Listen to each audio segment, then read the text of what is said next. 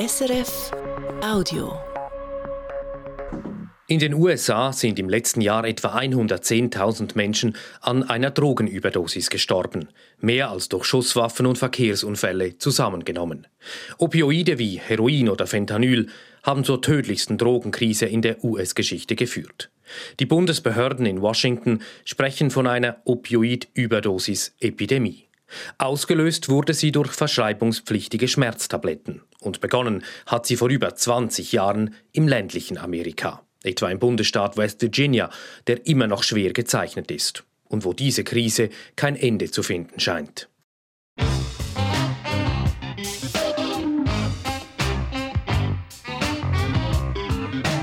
International. Eine Sendung von Andrea Christen.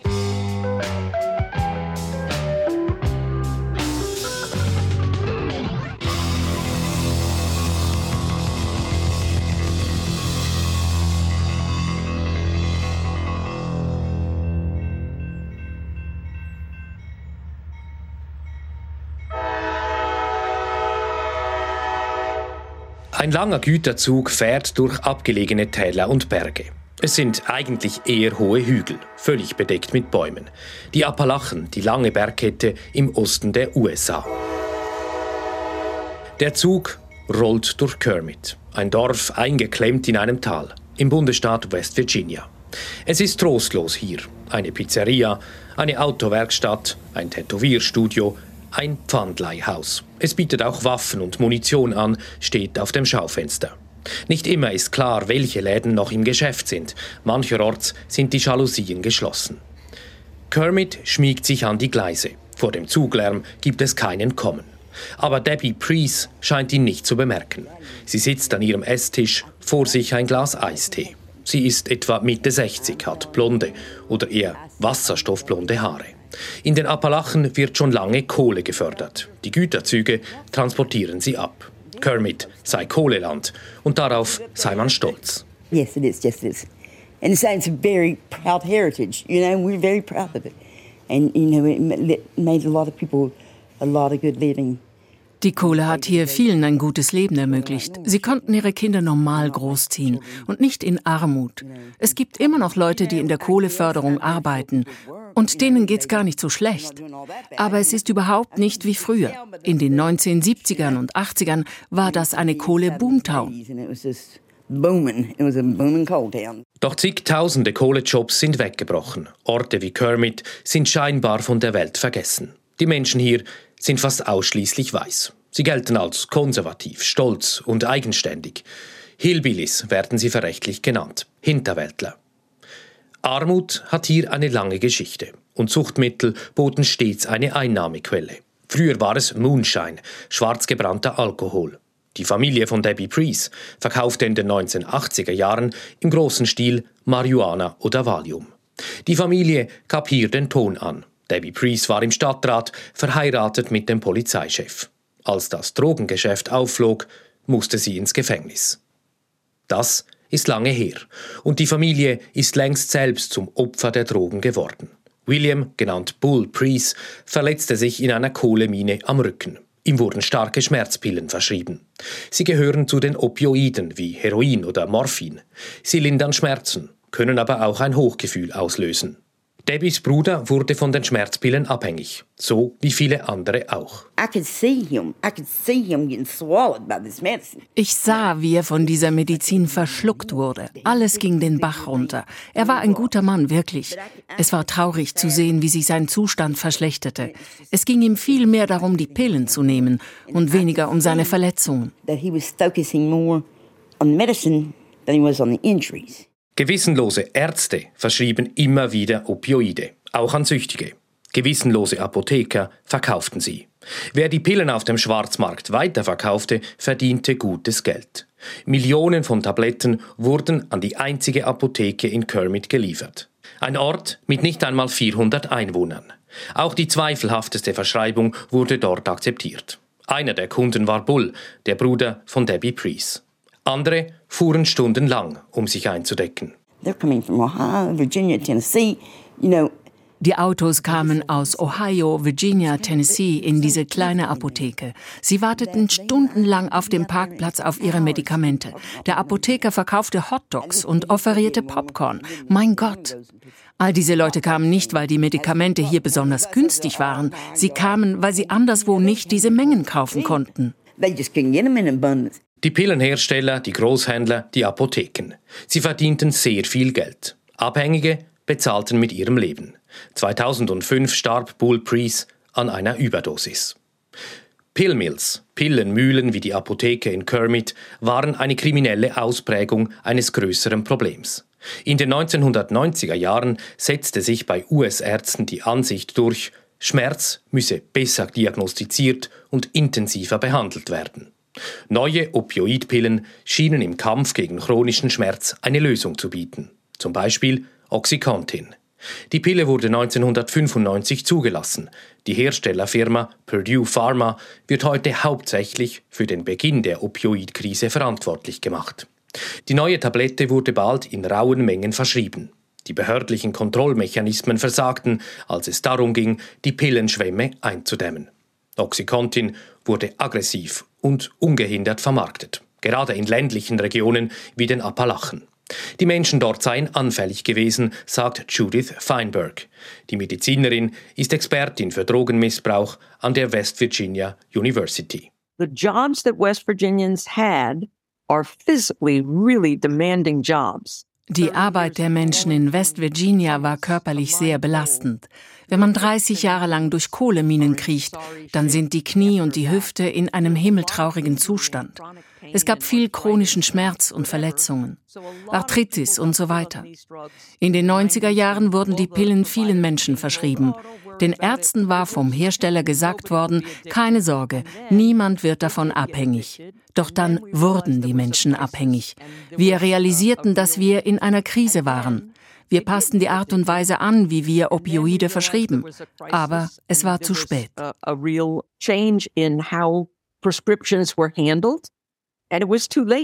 West Virginia wurde regelrecht überflutet. In nur sechs Jahren von 2007 bis 2012 wurden 780 Millionen Pillen geliefert, in einen Bundesstaat mit weniger als zwei Millionen Menschen. Die Appalachentäler mit ihrer wirtschaftlichen Misere, mit einem unterentwickelten Gesundheitswesen, sie wurden zum Nährboden der Opioidepidemie. Als es schwieriger wurde, Pillen per Verschreibung zu erhalten, boten Drogendealer die illegale Alternative. Die Abhängigen kauften von ihnen Heroin und ab etwa 2013 das sehr starke Opioid Fentanyl. Die Epidemie eskalierte. I have not yet met a native West Virginian ich habe noch keinen Einheimischen in West Virginia getroffen, der nicht einen oder mehrere Bekannte hat, die mit Drogenabhängigkeit zu kämpfen haben. Ich habe Menschen getroffen, die sagen, ihre halbe Highschool-Klasse sei an Überdosen gestorben. Wir haben schon lange landesweit die höchste Rate an Überdosistoten. Wir haben tausende Pflegekinder, weil ihre Eltern tot oder im Gefängnis sind oder weil man es ihnen nicht zutraut, sich um ihre Kinder zu kümmern. Wir haben jetzt eine Krise an vielen verschiedenen Fronten. Die Opioidkrise nahm in ländlichen Gebieten ihren Anfang. Doch längst hat sie auch die Städte erreicht, wie offene Drogenszenen eindrücklich zeigen. Die Zahl der Überdosistoten ist in den letzten Jahren rasant gestiegen. Die Covid-Pandemie scheint das Problem zusätzlich verschlimmert zu haben. Als auch Abhängige sich isolieren mussten, machten die Zahlen einen Sprung nach oben. Etwa 110.000 Überdosistote waren es im letzten Jahr. Meistens war ein Opioid mit im Spiel. Die Opioidepidemie ist den USA über den Kopf gewachsen. Jene, die helfen wollen, versuchen vor allem eins, Leben zu retten.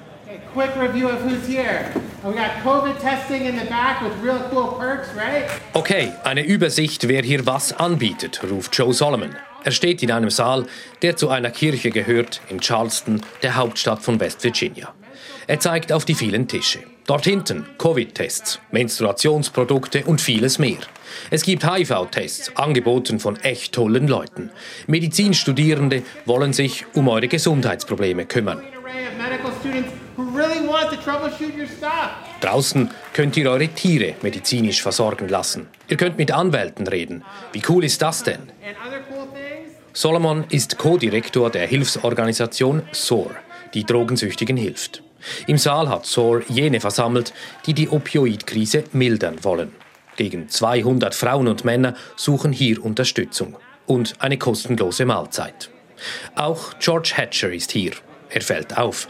Ein schlanker, großgewachsener Schwarzer, 34 Jahre alt, in engen Jeans. Im Vergleich zu vielen hier wirkt er gepflegt. Er stamme aus Philadelphia, sei aber mit knapp 20 Jahren nach Charleston gekommen. I was raised up in a, um, a dope house. When I was born, I have crack in my system and cocaine in my system. Ich bin schon in einem Drogenhaushalt aufgewachsen. Als ich zur Welt kam, hatte ich schon Crack und Kokain im Körper. Ich selbst habe dann Kokain und Opioide konsumiert. Jetzt habe ich seit zwei Jahren nichts mehr genommen. So lange habe ich das noch nie geschafft, denn ich habe mit 15 angefangen. Ich war auch in Gangs und habe allerlei Dinge angestellt. Er sei zuerst abhängig geworden, dann obdachlos. Zweimal sei er fast an einer Überdosis gestorben. Seine Mutter habe ihn gerettet. Und Gott. Heute ist George clean. Er arbeitet für eine kirchliche Hilfsorganisation. Er habe hinter Gittern beschlossen, sein Leben zu ändern. My second time going to prison, the prison shook me. I think prison was the best thing for me to realize. Als ich zum zweiten Mal ins Gefängnis musste, hat mich das wachgerüttelt. Ich habe realisiert, ich will nicht so leben, ich will nicht jung sterben. Ich bin gesegnet und muss mich nicht mehr jeden Morgen fragen, verdammt, wen muss ich ausrauben, um high zu werden? Wie komme ich an meinen nächsten Fix? Die Geschichte von George Hatcher ist eine von vielen. Hier sind Menschen, die am Rand der Gesellschaft leben. Eine Mehrheit ist obdachlos, viele scheinen psychische Probleme zu haben. Längst ist nicht mehr die Rede von Pillen verschrieben von einem Arzt, sondern von Straßendrogen, die auch intravenös genommen werden. Die Opioidkrise hat sich gewandelt. Sucht und Obdachlosigkeit gehen Hand in Hand. Und der Stoff ist tödlicher geworden, sagt Sarah Embry. Die Apothekerin ist für SOAR im Einsatz. I got into pharmacy right around the time when things were really getting bad with Oxycontin. Ich habe angefangen zu arbeiten, als es mit der Opioidpille Oxycontin richtig schlimm wurde. Aber jetzt ist es schlimmer. Mehr Leute sterben, weil sie nicht wissen, was sie eigentlich konsumieren. Mit den Pillen wussten sie wenigstens, was sie nahmen. Vielen Drogen ist heute Fentanyl beigemischt. Es ist synthetisch und bis zu 50 Mal stärker als Heroin. Die chemischen Bestandteile stammen meistens aus China. Hergestellt wird das Fentanyl in großen Mengen in Mexiko. Die Drogenkartelle bringen es in die USA. Fentanyl hat die Todeszahlen stark nach oben getrieben und seit einiger Zeit wird es teilweise mit Xylasin vermischt, mit einem Tierberuhigungsmittel. Unter anderem verursacht es grauenvolle offene Wunden. In der Halle in Charleston sollen Süchtige vor einer Überdosis bewahrt werden. Es werden Teststreifen verteilt. Damit lassen sich Drogen auf Fentanyl und Xylasin testen. Hannah, eine junge Frau, demonstriert den Nasenspray Narcan. Man öffnet den Spray und steckt ihn in ein Nasenloch bei Anzeichen einer Überdosis, also wenn jemand wegtritt, Mühe hat zu atmen oder verfärbte Fingerspitzen und Lippen hat. Man kann zuerst mit den Fingerknöcheln über den Brustkorb fahren. Wenn jemand nicht reagiert, sollte man Narcan benutzen. Man drückt den roten Knopf und spritzt in die Nase. Narcan entfernt das Opioid nicht aus dem Körper, aber es blockiert die Region im Hirn, die auf die Droge reagiert. Es weckt Leute mit einer Überdosis wieder auf, wenn es rechtzeitig zum Einsatz kommt. Narcan kann neu landesweit ohne ärztliches Rezept gekauft werden. Jede und jeder soll es mit sich tragen können. Das nennt sich Harm Reduction, Schadensminderung. Auch das Verteilen von sterilen Spritzen gehört dazu. Das Hauptziel, Abhängige sollen am Leben bleiben, um irgendwann vielleicht mit einer Therapie von der Droge wegzukommen. Doch in den USA gibt es Widerstand, auch in Charleston. Als die Stadt Spritzen verteilte, hieß es, Junkies und Kriminalität würden angezogen, die Stadt sei voller gebrauchter Nadeln. 2018 wurde das Programm eingestellt. Die Hilfsorganisation SOAR sprang in die Bresche. Doch in West Virginia, im Bundesstaat mit der höchsten Überdosis-Todesrate, wurden neue Gesetze erlassen. Sie erschweren das Verteilen von Spritzen Und vor kurzem verweigerte die Stadt Charleston einem neuen Spritzenprogramm die Zulassung. Auch SOAR verteilt keine Nadeln mehr. Frank Annie sitzt an einem der Tische und bietet HIV- und Hepatitis-Tests an. Annie ist Stadtrat. Er forscht an einem Spital und ist ein Verfechter von Spritzenprogrammen. Davon gibt es jetzt in Charleston nur noch eins. Es sei schwierig, an sterile Nadeln zu kommen. Und wer keine sauberen finde, benutze gebrauchte, sagt Annie mit absehbaren Folgen. I don't think that there is a throughput of thinking from a medical side when these laws are crafted. Diese Gesetze sind medizinisch nicht durchdacht. Sie sind so verfasst, dass viele Spritzenprogramme schließen mussten. In der Hoffnung, dass damit auch automatisch der Drogenkonsum aufhört. So funktioniert das nicht. Man drängt die Abhängigen immer mehr in die Ecke und Infektionen nehmen zu. Als die Stadt Charleston aufhörte, Spritzen zu verteilen, nahmen die HIV-Fälle massiv zu. Wir sahen eine Spitze bei Fällen von chronischer Hepatitis.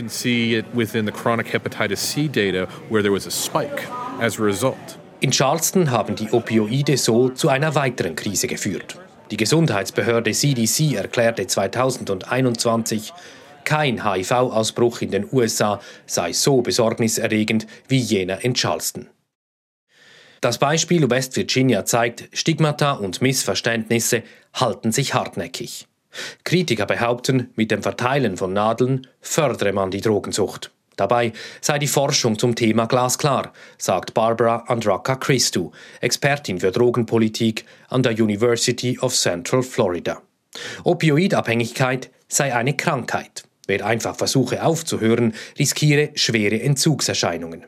Schadensminderung, also etwa das Verteilen von Spritzen, rette Leben. Die Therapie mit Ersatzopioiden wie Methadon auch. Now that the death rates are really astronomically high and everyone die Opioid-Todesraten sind jetzt astronomisch hoch. Jeder kennt jemanden in seinem Umfeld, der oder die süchtig ist. Und generell anerkennen jetzt die Leute, auch die Politiker, dass das eine psychische Störung ist. Doch immer noch scheint der Konsens zu sein, klar, das ist eine Krankheit. Aber reine Abstinenz ist die einzig richtige Therapie. Ohne Schadensminderung, also etwa ohne das Verteilen von sauberen Spritzen. Und auch ohne Ersatzopioide. Jahrzehntelang führten die USA einen War on Drugs, einen Krieg gegen die Drogen den Präsident Richard Nixon 1971 ausrief. Es war eine Politik der Härte. Abhängige wurden kriminalisiert und massenhaft eingesperrt. Just say no, sag einfach Nein zu Drogen, war der Slogan, den die Regierung in den 1980er Jahren ausgab. Die Therapie war sekundär, etwa die Behandlung mit Ersatzopioiden. Sie befriedigen das Verlangen, lösen aber kein Hochgefühl aus. Diese Denkweise ändere sich, wenn auch nur sehr langsam, sagt Andraka Christou. the trajectory is positive. I think the trajectory is going more towards medications for opioid use disorder. Wir befinden uns auf dem richtigen Weg hin zu Behandlungen mit Ersatzstoffen. Es wird Jahr für Jahr klarer, dass das die wirkungsvollsten Therapien sind. Und bei dieser derart hohen Zahl von Überdosistoten wird es immer schwieriger, dieses Instrument zu ignorieren, das die Todesraten um 50 Prozent vermindern kann. Die Regierung von Joe Biden hat sich bewegt. Sie hat den Zugang zu Ersatzopioiden erleichtert, unterstützt Maßnahmen wie Spritzenprogramme. Doch was in der Schweiz längst üblich ist, gibt es noch kaum oder gar nicht. Drogenkonsumräume, in der Schweiz Fixerstübli genannt, oder die kontrollierte Drogenabgabe. Und die Angebote für Abhängige unterscheiden sich von Bundesstaat zu Bundesstaat, von Gemeinde zu Gemeinde. Es gebe viel zu wenig Methadon-Therapieplätze, besonders in Bundesstaaten wie West Virginia. Dieser ländliche Teil der USA sei medizinisch unterversorgt und eine Behandlung mit Methadon sei teuer in einem Land, wo nicht alle krankenversichert sind. The capacity for opioid disorder treatment. Die Behandlungs- oder die Schadensminderungsangebote sind oft dort am kleinsten, wo sie am dringendsten gebraucht werden. Immer noch ist es einfacher, auf der Straße illegal Drogen zu kaufen, als einen Therapieplatz zu kriegen. It is still easier for people to get illicit opioids on the street than it is for them to get treatment. Auch deshalb findet die Opioidepidemie kein Ende. Sie dauert schon über 20 Jahre und sie pflanzt sich quasi fort.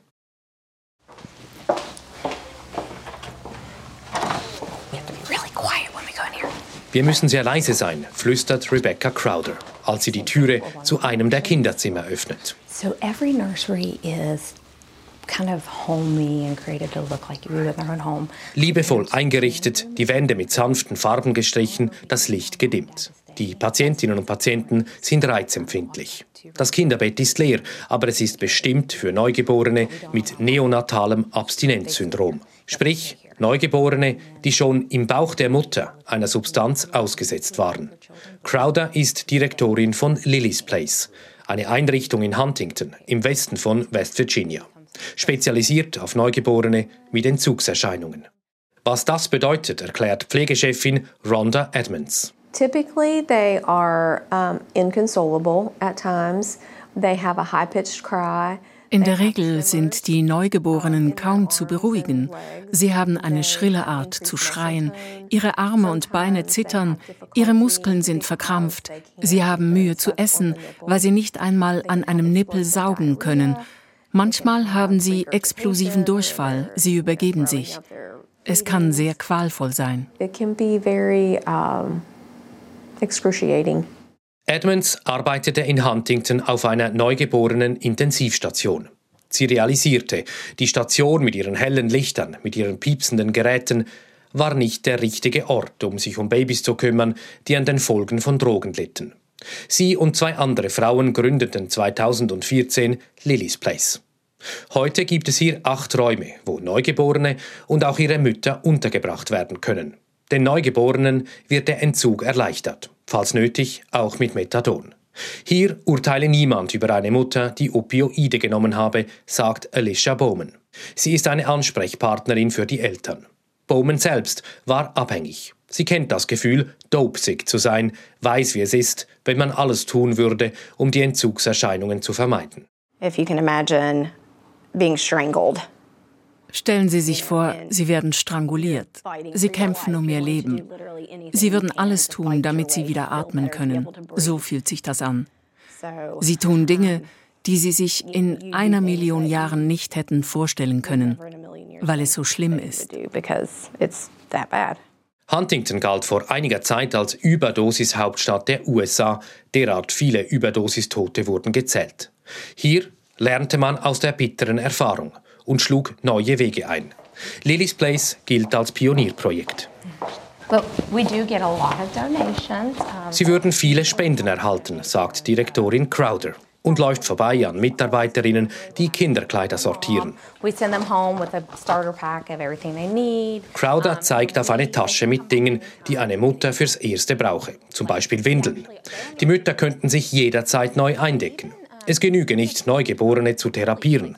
Lily's Place unterstütze die Familien weit darüber hinaus, besonders Mütter, die mit Abhängigkeit zu kämpfen haben. Mit Geld aus Washington konnte Crowder vor kurzem ein Kinderzentrum eröffnen. Wir sehen das hier als Prävention. Wir kümmern uns hier auch um Familien, die nie ein Problem mit Abhängigkeit hatten. Und während der Covid-Pandemie gab es plötzlich mehr Kinder mit psychischen Problemen, Angstzustände, Depressionen. Dieses Angebot steht jeder und jedem in Huntington zur Verfügung. Wir wollen verhindern, dass diese Kinder je zu diesen Drogen greifen. Für Kinder, die in einem Haushalt aufwachsen, wo Drogen genommen werden, ist die Wahrscheinlichkeit erhöht, dass sie selbst einst zu Opioiden greifen, etwa weil sie traumatisiert werden oder weil sie eine genetische Veranlagung haben, süchtig zu werden. Und tausende Kinder in West Virginia wachsen wegen der Drogen gar nicht bei ihren Eltern auf. Sie leben in Foster Care, sind also Pflegekinder. Die Opioidepidemie hat neue Krisen ausgelöst. Ihre Folgen übertragen sich von einer Generation auf die nächste. It doesn't help to just keep putting a band aid on a problem. You have to look at the prevention. How do we keep the problem from occurring over and over and over again? The generational cycle. Man müsse aufhören, nur Pflaster auf dieses Problem zu kleben, sagt Rebecca Crowder. Es gelte den generationenübergreifenden Kreislauf zu durchbrechen. Oder das Problem gehe immer weiter. Doch davon scheinen die USA weit entfernt. Und die Lösung des Problems ist komplex. Das Angebot, also die Fentanylschwemme aus Mexiko mit Bestandteilen aus China, muss unterbunden werden. Und auch die Opioid-Nachfrage muss gesenkt werden. Es braucht Drogenprävention, effiziente Suchttherapien und Schadensminderung, etwa Spritzenprogramme. Die USA scheinen diesen Weg nur zögerlich einzuschlagen. Die Folgen sind gravierend. Zahllose Familien bleiben gebrochen zurück. Die Lebenserwartung in den USA ist rückläufig, auch wegen der Opioide. Der wirtschaftliche Schaden ist immens. Die Pharmaindustrie hat die Epidemie mit verursacht. Land auf, Land ab wurden die Opioidhersteller verklagt, auch die Großhändler und die Apotheken. Über 50 Milliarden Dollar müssen sie in den nächsten 18 Jahren bezahlen. Die Bundesstaaten und Gemeinden sind verpflichtet, das meiste davon einzusetzen, um den entstandenen Schaden zu mildern. Das könnte helfen, die Opioidkrise zu mildern, wenn das Geld für sinnvolle Programme eingesetzt wird.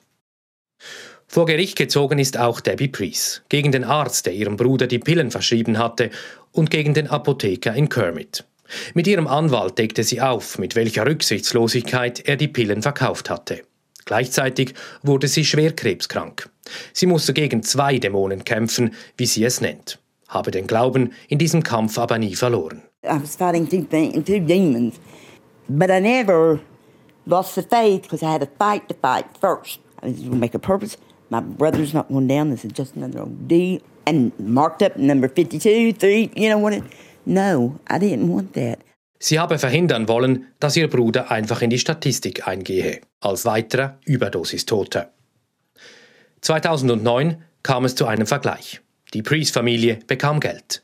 Der Fall löste eine Welle von weiteren Klagen aus. Einige Jahre später wurde der Apotheker von Kermit zu einer Gefängnisstrafe verurteilt. Auch der Arzt, der die Rezepte für Bull Priest schrieb, kam hinter Gitter. Doch 2017 starb ein weiterer Bruder von Debbie Priest. Wieder eine Überdosis. Eine von sehr vielen im Kohleland von West Virginia.